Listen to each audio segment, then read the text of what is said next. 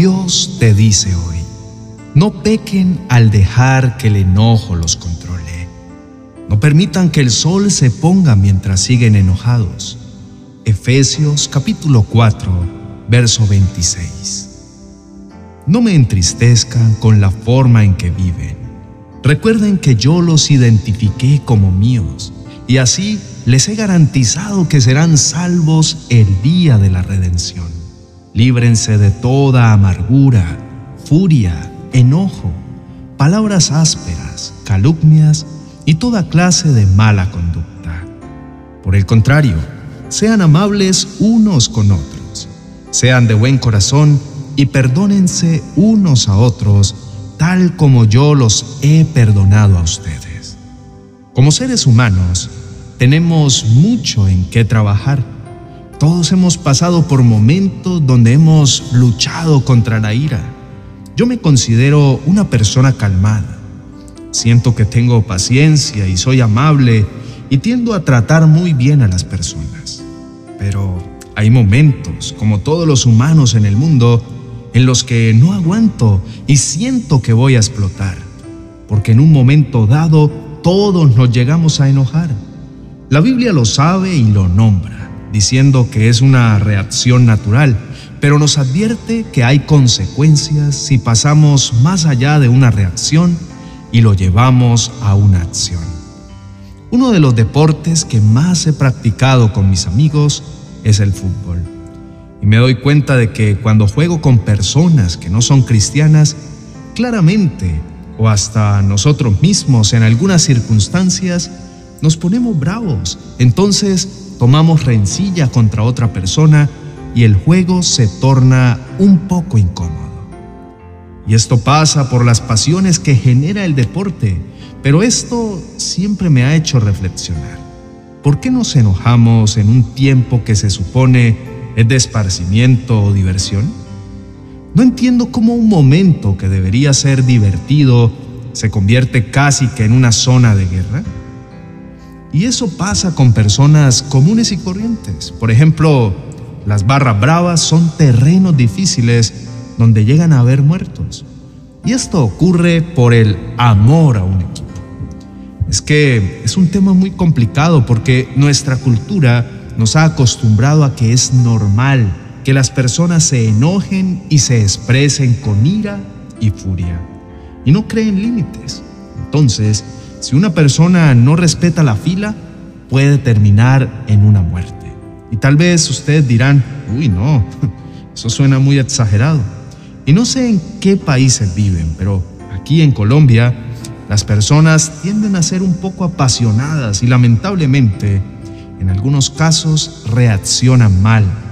Y ahí es cuando tenemos que entender que equivocarnos es de humanos, pero seguir en el mismo error ya es algo inhumano. Entonces sí, el enojo es algo común de los seres humanos, pero ¿cuándo se convierte en un problema? La Biblia nos dice que nos podemos enojar, pero que no permitamos que ese enojo dure todo el tiempo y que lo llevemos más allá de la puesta del sol, y mucho menos que le abramos nuestro corazón y nuestra vida al diablo. Necesito que tengan muy claro que la reacción de enojo es normal, pero el problema está cuando se convierte en pecado, porque resulta que el enojo puede llegar a herirnos a nosotros y herir a todas las personas que nos rodean. Entonces nuestras relaciones comienzan a romperse y todo nuestro entorno comienza a ser devastador. Probablemente las disputas nacen a causa de una reacción por malos deseos, por una mala acción, tal vez por el adulterio o porque presenciaste una mentira de las que fuiste víctima, o muchas cosas que fueron maldad pura. Y Dios comprende tu enojo, pero es ahí cuando tienes que correr al Señor llorar, gritar y todo lo que quieras hacer, pero en la presencia del Señor. Porque la ira te va a hacer más daño a ti que a la otra persona o probablemente salgan igual de lastimadas. Pero, ¿quién se va a quedar solo? Tú, en un abismo de tristeza y desolación. Entonces debes pedirle al Señor que te ayude a poder enfrentar la situación que te causó enojo a través de su gracia, su sabiduría, misericordia y entendimiento. Y al comienzo va a ser difícil, pero va a ser la mejor solución. Es tiempo de reconocer tu humanidad y correr delante de Dios. Examina tu corazón, no te sientas mal. Si crees que estás pecando o te has equivocado, porque Dios es un Dios de pecadores. Así que abraza a Dios, porque Él está dispuesto a trabajar en tu vida. Él está dispuesto a llenar tu ser de paz y armonía y está dispuesto a enseñarte a manejar tu vida y a convertirte cada día más en ese ser misericordioso que Dios es. Créeme que el enojo es una reacción necesaria que actúa como una alerta frente a las injusticias del mundo, pero que esta alerta te impulse a orar, a interceder, a humillarte delante de Dios para crear cambios verdaderos desde el Espíritu y no a reaccionar con pecado, porque eso va a entenebrecer tu corazón y eso es todo lo contrario a lo que Dios quiere lograr en tu vida. Así que ánimo, tú puedes, tienes todo el potencial para lograrlo. Busca a Dios y Él transformará todo tu interior. Estoy seguro de que grandes cosas sucederán. Convierte el enojo en una herramienta de transformación espiritual a través de la oración y deja de usarla para alejarte de Dios. Convierte la ira en la excusa para que busques a nuestro Padre Celestial las 24 horas del día. Oremos. Señor, te doy gracias porque eres mi Padre Celestial y siempre tienes respuestas de vida eterna para mí. Hoy te adoro porque una vez más me recuerdas que tu palabra es viva y eficaz y más cortante que espada de doble filo. Y porque me estás invitando a que no permita que se ponga el sol sobre mi ira. Esto quiere decir que no deseas que el enojo se convierta en algo regular y que todo mi día y toda mi semana se convierta en una ira absoluta. Porque lo único que voy a lograr a través de eso es una vida lejos de ti. Por eso, Señor, no quiero seguir así. Quiero convertirme en tu reflejo y sé que tú me debes enseñar a cómo manejar mi enojo, convirtiéndolo en una herramienta para poder buscarte y no en una herramienta para alejarme de ti.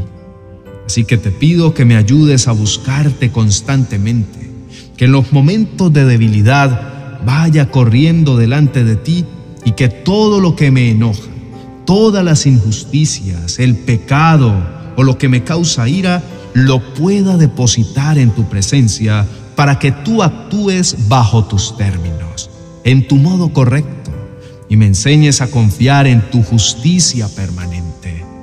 Te doy gracias porque eres amoroso y porque siempre estás para mí. Gracias por ser Dios justo. Gracias porque también me entiendes y por eso deseas ayudarme a poder lidiar con esta lucha llamada ira. No quiero alejarme de ti, no quiero lastimar a las personas que están a mi alrededor y por eso te pido que me ayudes, te pido perdón. Si en algún momento me he alejado de ti y he pecado a través de mis emociones y a través de mi forma de actuar. Perdóname, Señor, si he lastimado a las personas que están a mi alrededor. Te pido que me ayudes a reivindicarme y de ser necesario que tú me indiques qué decir y cuándo hacerlo, para poder pedir perdón de la manera adecuada y poder restituir todas las faltas que he hecho. Señor, estoy dispuesto a comenzar este proceso de restauración de mi carácter junto contigo. Entrego todas mis emociones, te entrego todo lo que soy y descanso confiadamente, pues sé que tú me conoces y vas a comenzar ese proceso increíble llamado restauración en todo lo que soy. Te entrego mis emociones, mi manera de hablar, mi trabajo, mi familia y todo lo que tal vez es una debilidad en mi ser para que tú trabajes en cada una de las áreas que debes moldear. Deseo entregarte todo y por eso vengo delante de ti reconociendo mi humanidad y diciéndote que estoy listo para que comiences tu trabajo en mi interior. Gracias por tu amor infinito, porque me restauras y me llenas de tu misericordia. Gracias porque eres lo más hermoso que me ha sucedido. Te agradezco porque puedo descansar confiadamente en tu presencia, pues sé que estás trabajando en mi interior. En el nombre de Jesús, amén y amén. Te invito a que nos sigas en nuestro canal de Mi Devocional Hoy, un espacio que hemos diseñado para que puedas tener un tiempo con Dios de una manera diferente e interactiva. Pues te dejamos diversos retos y reflexiones que te ayudarán a que las 24 horas del día estés constantemente trabajando tu interior junto con el Señor. Te dejo el enlace en la descripción de este video para que puedas seguirnos. Muchísimas gracias. Dios te bendiga.